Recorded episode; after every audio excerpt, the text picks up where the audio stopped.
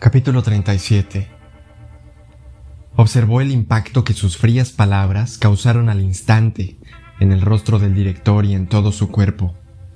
Empezaron a temblarle las manos, la frente se le llenó de sudor, se le tensaron los músculos, frunció los labios. Jamás pensaste que nos llegaríamos a ver cara a cara, ¿verdad? pensó Ricky. Solo he disparado a un hombre antes de esta noche, Dwight, dijo inclinándose hacia adelante. No hagas nada para convertirte en el segundo. Se detuvo. Sonrió e hizo una mueca, como un niño que prueba algo amargo. Mentir podría hacer que eso pasara, así que no lo hagas, Dwight. Dijo todo esto a modo de un soliloquio enérgico, trepidante. Fue como cobrando fuerza. Para ser un hombre que estaba acostumbrado a escuchar, sintió la liberación al hablar a toda velocidad. Cada vez que pronunciaba el nombre del director, lo hacía como si fuera una palabrota. Dwight. Conservando al máximo la fonética, pero incluyendo la exclamación bobalicona, Do. Cada tono era como un balazo. No quería que Dwight tuviera un solo segundo para serenarse. Nada que no fuera miedo y duda, confusión y terror. Todo eso haría que dijera lo que imaginase que le permitiría seguir con vida.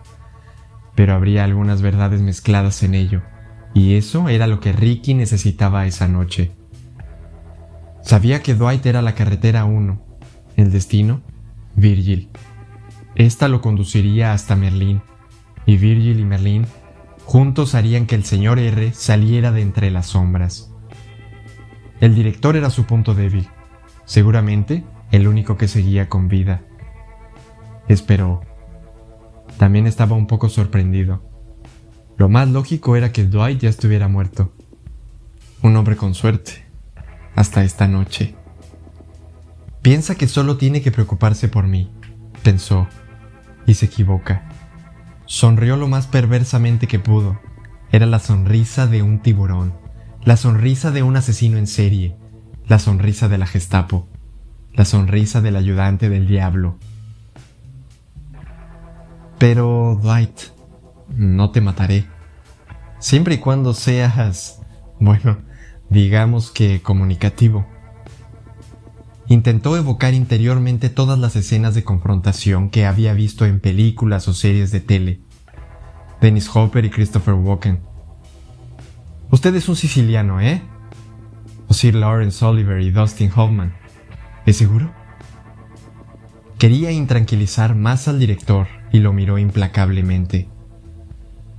Ahora mismo, Dwight, pensó, quieres dejarte llevar por el pánico, quieres estar en otra parte, en algún lugar seguro. Estás en tu casa y es el último lugar en el que esperabas morir. Sé todas estas cosas, Dwight, porque yo he estado sentado en tu sitio Sé que algunos de tus pensamientos van a un kilómetro por minuto y otros parecen paralizados. Y quieres encontrar alguna forma que te permita sobrevivir durante los próximos minutos.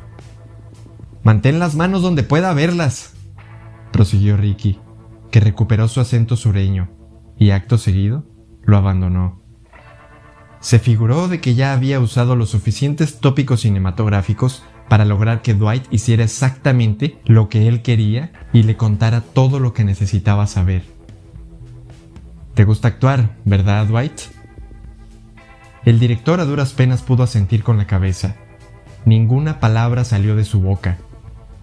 Bueno, dijo Ricky, pues ahora estás en el escenario, Dwight. Y mejor que vaya a ser tu mejor actuación.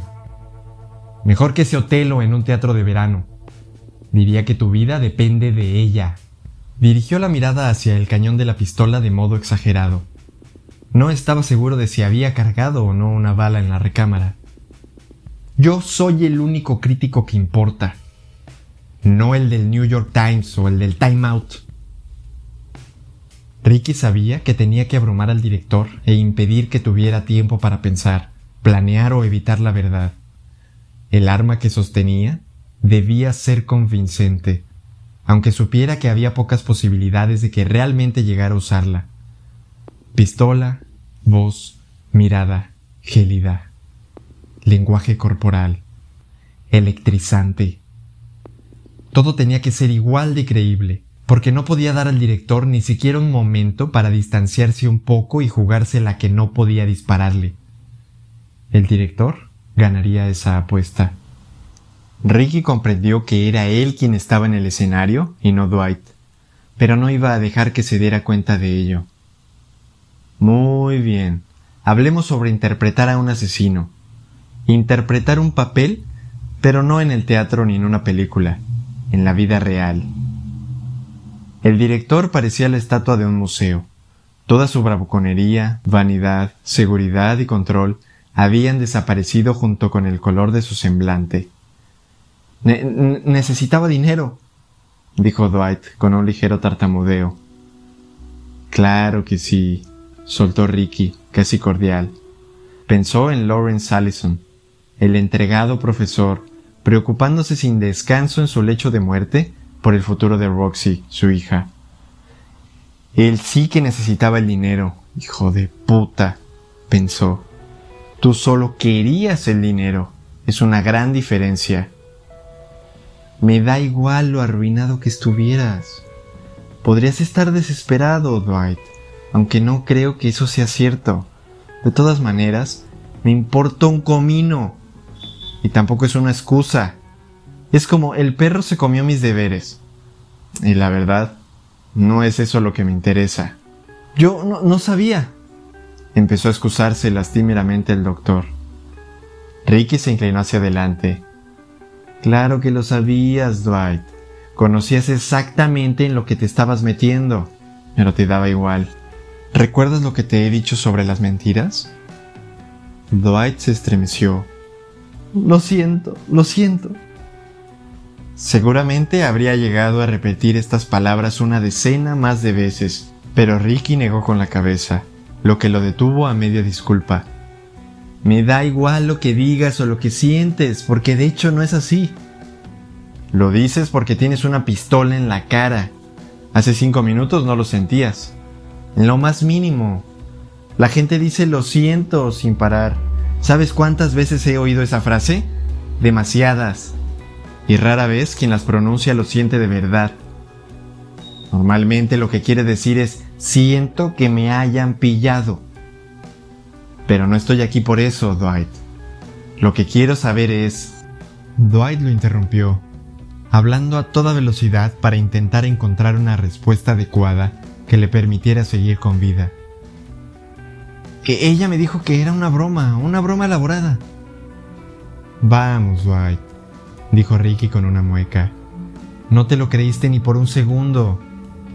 De nuevo miró al cañón. Ella te lo dijo simplemente para que te fuera más fácil aceptar. Eso se le da bien. Una broma. Algo de dinero y una actuación realmente buena que nadie vería jamás, se dijo Ricky a sí mismo. Sí, pero creo que esta conversación está empezando con mal pie, Dwight. Antes de que pudiera terminar, este soltó. Ella me indicó todo lo que tenía que decir en el ensayo cuando exclamó frase. Yo manejaba la cámara de video y grité lo que ella me dijo. Hay tres personajes en La muerte y la doncella, recordó Ricky. Solo dos estaban en el escenario en ese momento. Virgil parecía espontánea cuando dijo frase, pero no lo era. Él estaba esperando. Maldita sea. Tendría que haberme dado cuenta. Fuiste un Jack muy convincente, Dwight. Practicamos, ensayamos mucho, noche tras noche. ¿Y quizá te ofreció algo extra? Sería la seducción más fácil de su vida, Dwight, pensó Ricky. Quería que me metiera en el personaje. Me dio libros para que lo leyera. Me mostró películas, leí guiones. Fue como una inmersión total. Dijo que tenía que estar totalmente preparado porque usted captaría cualquier falsedad. Es así como te gusta, ¿verdad, Dwight? El director asintió. Y te pagó a cada paso del camino. Me juego lo que sea a que mucho, además. Dwight asintió de nuevo. Ricky iba a preguntar todos los cómo y los porqués y a hacer las preguntas que le explicarían el pasado. Sabía que era el terreno en el que se sentía más a gusto. Examina lo que sucedió antes porque te dirá lo que pasará a continuación, se dijo a sí mismo. Era el planteamiento de un psicoanalista, pero al mirar al director retorciéndose de miedo, de repente le pareció que era inútil. Cuando hablamos por teléfono, explicó Dwight, ella estaba a mi lado. Había algunas cosas escritas, pero a veces tenía que improvisar. Eso se me da bien. Lo hacemos sin parar en clase de interpretación. Por eso te eligió Dwight, pensó. Eras el candidato ideal para lo que los tres tenían pensado. Y si posteriormente tenías que desaparecer de repente, bueno, a nadie le importaría demasiado. Muchas veces me proporcionaba una o dos frases. Hablamos por el manos libres. Ella tenía un blog y un bolígrafo y anotaba cosas mientras escuchaba. Me indicó que dijera, está intentando resolver un crimen antes de que se cometa. Me indicó que dijera, hay otras clases de muerte. Me dijo que fingiera que iba a matar al abogado. Quería que todo fuera retorcido. Yo tenía que parecer loco y decidido. Tenía que dejar claro que iba a cometer un asesinato y que tenía buenas razones para hacerlo. Supongo que a su hermano. Una actuación cojonuda, Dwight, pensó Ricky, convincente. ¿Usó el nombre de Merlín? ¿Quién? preguntó Dwight, negando con la cabeza. Nunca usó ningún nombre. No dejaba de decir, sé un asesino porque... Se detuvo de repente. Ricky casi imaginó que podía ver cómo el director se le cerraba la garganta al recordar algo que no quería decir. Fue un momento que había visto reproducido en cientos de sesiones terapéuticas, cuando el paciente se percataba de que no quería añadir una verdad de vital importancia. Era como acercarse demasiado a un precipicio. El paciente quería protegerse contra la caída, conservar el equilibrio. En un entorno terapéutico, Ricky se lo habría sonsacado con delicadeza al paciente. Esa noche no podía permitirse ese lujo. Le acercó el cañón de la pistola a la frente. Creo que tendrías que seguir, Dwight, dijo. Por favor, por favor, sigue. No quiero morir. Eso está clarísimo. Sigue. El director cerró los ojos. Decía, sé un asesino porque estás hablando con un asesino. Abrió los ojos. Por favor, dijo de nuevo. Usted es médico. No es ningún asesino, lo sé. Usted ayuda a la gente, ¿no es cierto? No la mata. No tendrías que estar tan seguro de eso, respondió Ricky. Después de todo, a lo mejor ella tenía razón. Tal vez decía la verdad. A lo mejor soy un asesino. Se maravilló de lo fácil que esta mentira a medias, y verdad a medias, le salió de los labios y le caló al director. En medio del silencio, notó que la parte de la mentira aplastaba la verdad. Era una mentira como un estilete. Se le ocurrió una segunda mentira, una mentira como una reluciente cimitarra. Se inclinó otra vez hacia adelante, pero apartó ligeramente el cañón de la pistola de la frente del director. Dwight, creo que sería inteligente por tu parte tener presente que estoy dividido en dos. Una gran parte de mí me pide que te mate. Otra me dice que tan solo eres un tipejo insignificante, que no vale la pena que pierda el tiempo contigo. ¿Quién va a ganar esta discusión, Dwight? Por favor, gimió. Demasiados por favor, Dwight. Suplicar no funciona en una situación como esta. En las circunstancias adecuadas, una persona normal y corriente puede hacer toda clase de cosas horribles. Dwight. ¿Sabes lo fácil que es hacer el mal? soltó, adoptando un tono burlón. Incluso para los médicos. Lo aprendes el primer día de residencia en psiquiatría. ¿Comprendes lo que te estoy diciendo? El director asintió. Todos tenemos algo de psicópata, incluso yo.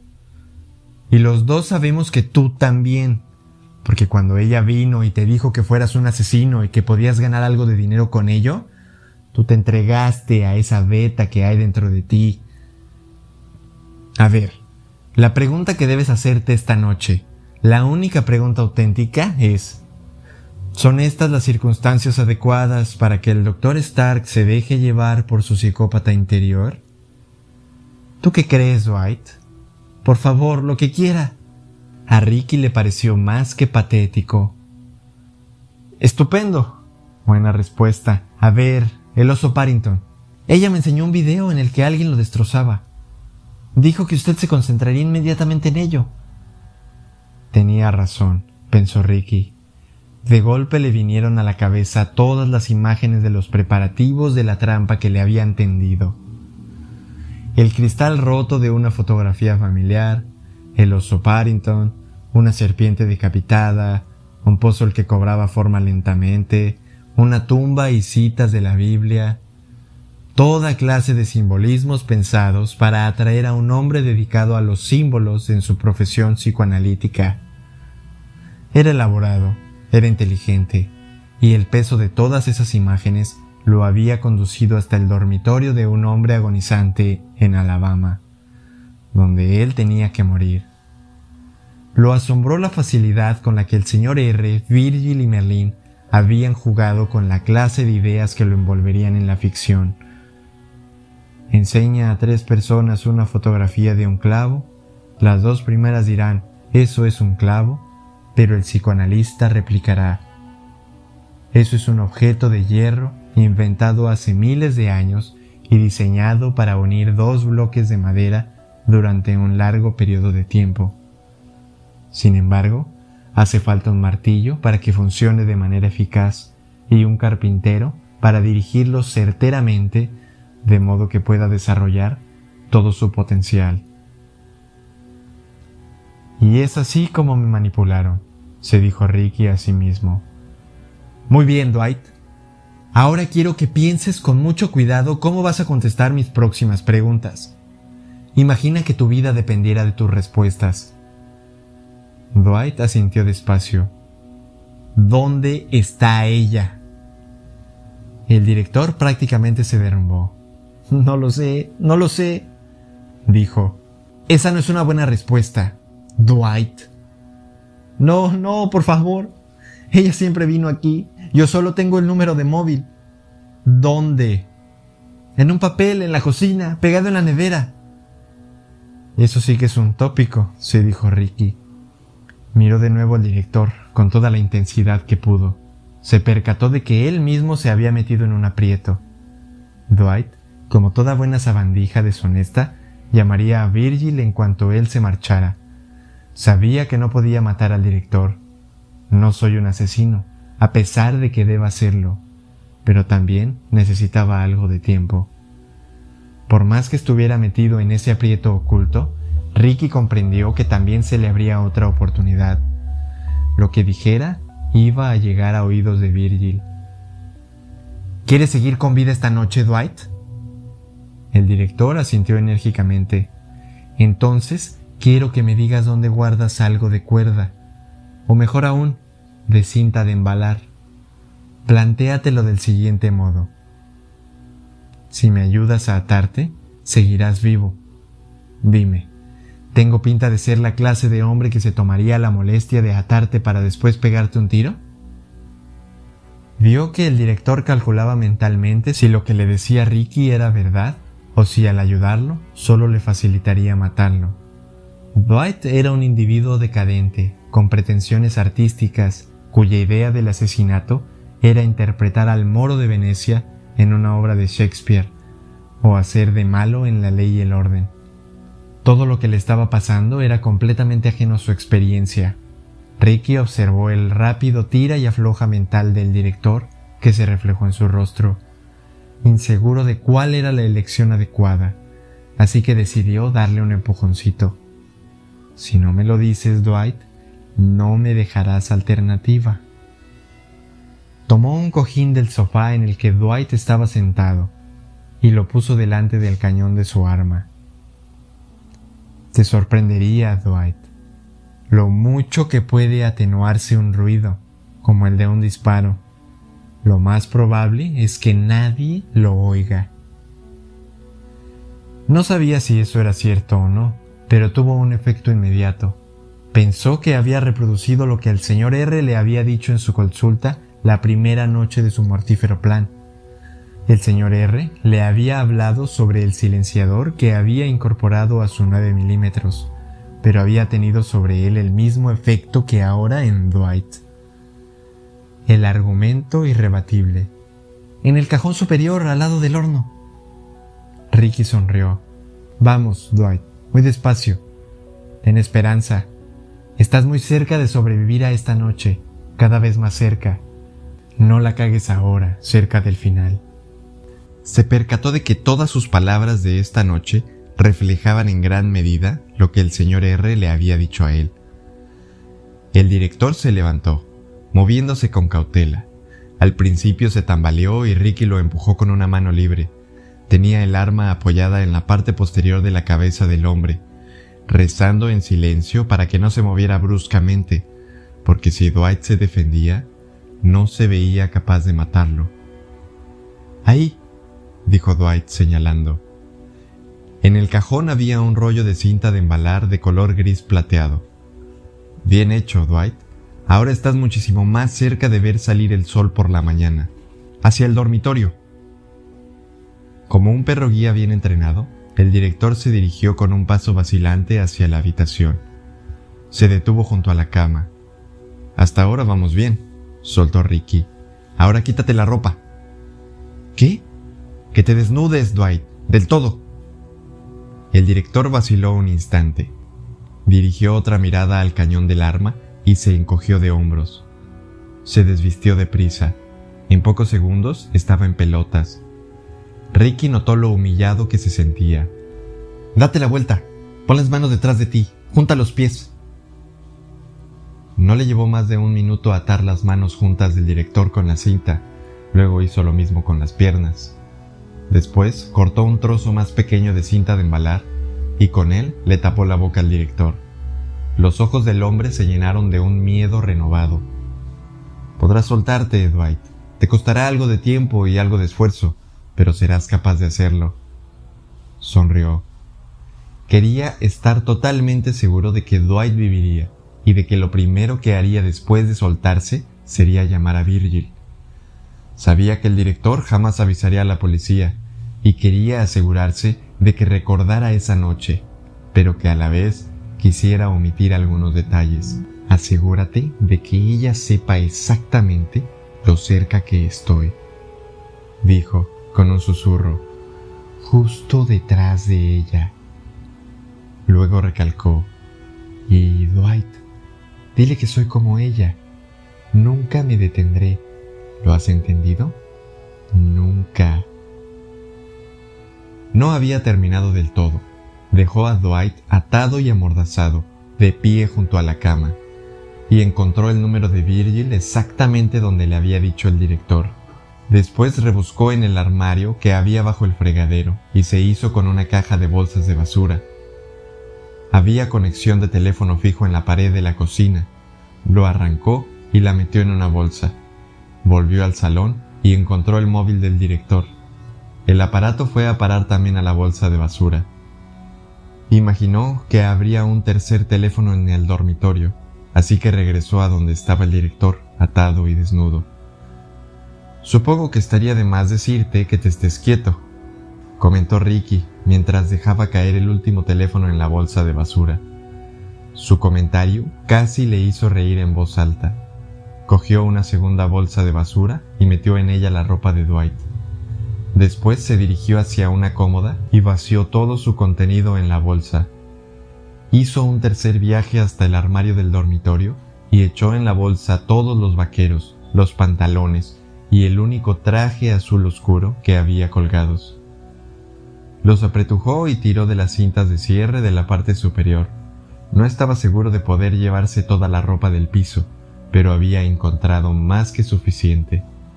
Vio que el director tenía los ojos abiertos como platos, desconcertado. No lo pilla, pensó Ricky. Aunque se suelte, ¿qué va a hacer? ¿Llamar a la puerta del vecino? Bajar a la tienda de la esquina para llamar por teléfono? Me parece que no. Asegúrate de decirle que te dejé en pelotas, susurró al oído de Dwight. Le gustó de verdad ese toque. Dudaba que Dwight fuera a decirle eso a Virgil, pero simbólicamente funcionaba. Si lo hacía, pondría muy nerviosa a Virgil sobre sus próximos pasos. Sabía que no podía decir lo mismo del señor R. El asesino lo consideraría una burla. Eso era bueno. La gente enfadada comete errores. Dejó que esta idea calara un instante en Dwight, y después le dio la vuelta y lo empujó para dejarlo boca abajo en la cama. Recogió su bolsa de viaje junto a las bolsas de basura y se marchó del piso. No cerró la puerta principal con llave. Cargó con cierto esfuerzo las bolsas de ropa del director y las dejó junto con otros cubos y bolsas de basura que había en la calle, donde se apiñaban para la recogida matutina. Estaba seguro de que Dwight haría la llamada necesaria a Virgil. No se da cuenta de que probablemente esa llamada lo matará, reflexionó. Sabía con certeza que al señor R no le gustaban los cabos sueltos, y Dwight era un cabo suelto donde los hubiera. La noche cubría de modo irregular la ciudad.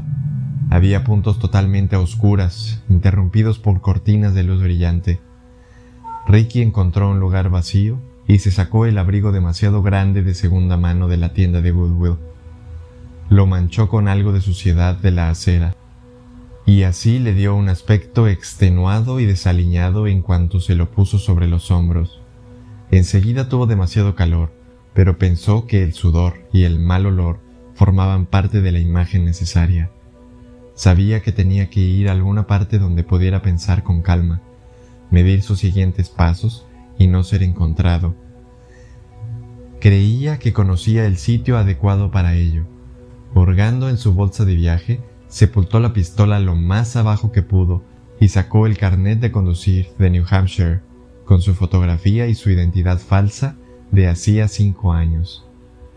Sabía que el señor R estaría buscando alguna de las dos identidades que había utilizado, la verdadera, Dr. Frederick Starks, y la falsa, Richard Lively. Caminó con brío hacia el norte y se metió en la primera boca de metro que vio, imaginando que se desvanecía. Agachó la cabeza y avanzó rápidamente hacia el andén. Al hacerlo, masculló para sí mismo, practicando.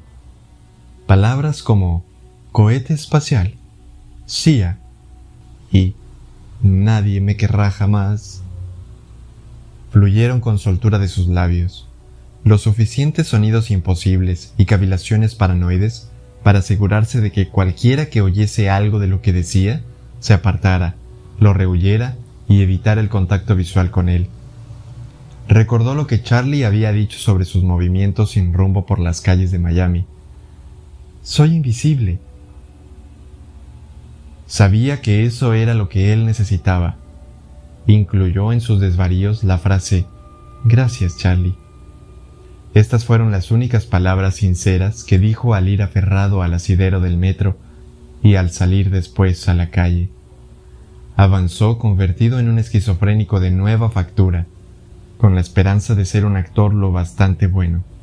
Había estado sentado ante los suficientes enfermos mentales para saber que la impresión que daría ante la gente sería aceptable aunque tal vez no sea una actuación tan sofisticada y convincente como la que haría Virgil en un escenario, pensó. Pero en aquel momento no creyó que eso fuese necesario.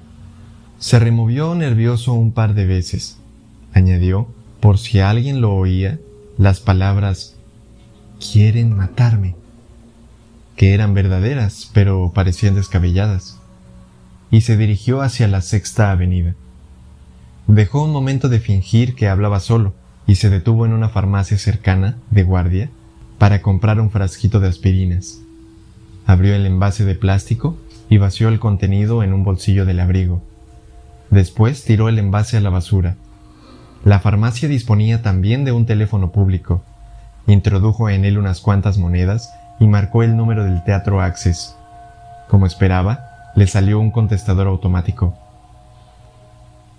En este momento, las taquillas están cerradas. Abriremos mañana a las 4 de la tarde. Si quiere reservar sus entradas, por favor, deje un mensaje.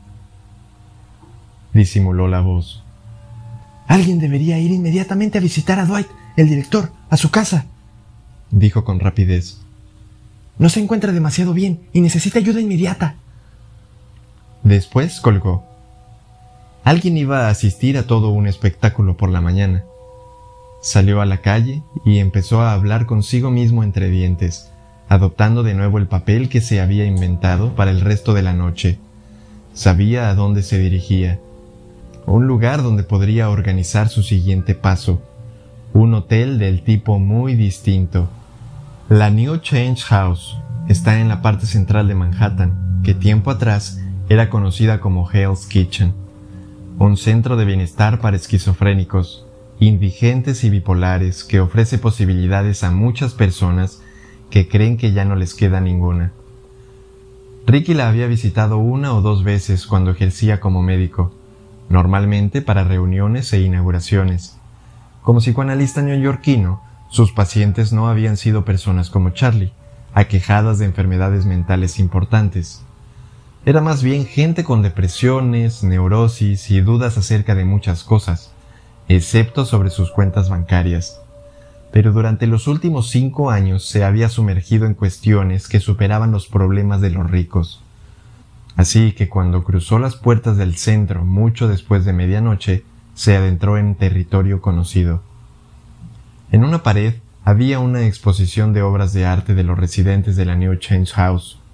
Algunas de las imágenes eran retorcidas, otras eran reflejos oscuros de la dureza de la enfermedad mental pero había una extraña clase de esperanza en esas imágenes, como si al colgarlas en la pared, cada una de ellas fuera un alegato. Esto es lo que pensaba antes, pero ya no tanto. ¿Quiero seguir siendo como soy? No como era. A un lado había un mostrador de recepción. Tras él estaban sentados un hombre joven y una mujer de mediana edad. Ricky supo que prácticamente todo el mundo que trabajaba en la New Change House había entrado por la puerta más o menos del mismo modo que él. Así que se acercó a ellos despacio. Fijó los ojos en ellos y luego desvió bruscamente la mirada en dirección al techo, como si quisiera asegurarse de que no se estuviera cayendo, antes de volver a dirigirla hacia la pareja.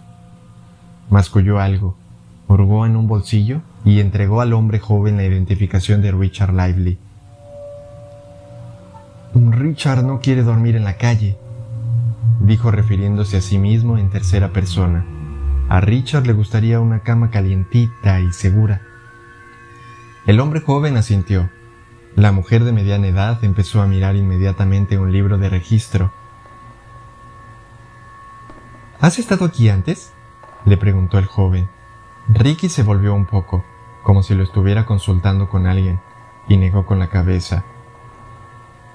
Richard ha pasado por delante. Richard ha mirado dentro.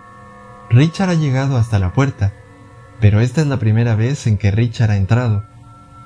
Podemos ayudarte, dijo la mujer con una sonrisa. Era muy amable. ¿Tomas alguna medicación? Ricky rebuscó de modo exagerado en su bolsillo antes de sacar la mano con algunas de las aspirinas sueltas.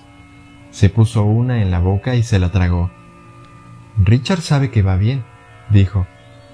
Pero a veces Richard se olvida. Gracias, Charlie, por segunda vez, pensó. Podemos encontrarte una cama. Será segura. Y mañana puedes empezar a elaborar un plan con algún miembro de nuestro personal. Ricky sonrió. La mujer había dicho plan, refiriéndose a un tipo concreto, el terapéutico. Su idea de plan ahora era considerablemente distinta. A Richard le gusta... dijo. ¿Has comido bien? ¿Tienes hambre? preguntó el joven. A Richard le gustaría mucho algo de comida, respondió. Ven conmigo entonces, dijo el joven tras levantarse. Hay muchos sitios en Nueva York en los que el señor R podría buscarme, pensó Ricky mientras seguía al joven por el majestuoso viejo edificio, pero este no es uno de ellos. Estaba encantado con su elección. Sabía que esa noche estaría a salvo, y seguramente unas cuantas más, pero se dio cuenta de que también estaba avergonzado, de todas las mentiras que había dicho de todas las identidades falsas que había adoptado, esta en concreto le parecía peor que las demás. No podía hacer nada al respecto, pero se prometió a sí mismo que si sobrevivía a los días siguientes, haría algo a modo de compensación. Pensó que tal vez tratar gratis a Charlie sería un acto de contrición suficiente. Quizá tuviera que hacer algo más. Ya se le ocurriría más adelante. Primero tenía que sobrevivir. Si puedo interpretar a un esquizofrénico, ¿puedo hacer el papel de un asesino psicótico? se preguntó. Mientras seguía al empleado de la New Change House hacia la bien iluminada cocina, pensó, tiempo atrás logré evitar matar y gané cinco años en los que me felicité a mí mismo, libres de remordimientos, que resultaron ser una mentira. No creo que siga teniendo esa opción. Creo que todo se reduce a asesinar o ser asesinado. De eso se trataba tiempo atrás, y de eso se trata de nuevo. Parecía sencillo, pero como una de las voces de Charlie que le retumbaba en la cabeza, sabía que no lo sería.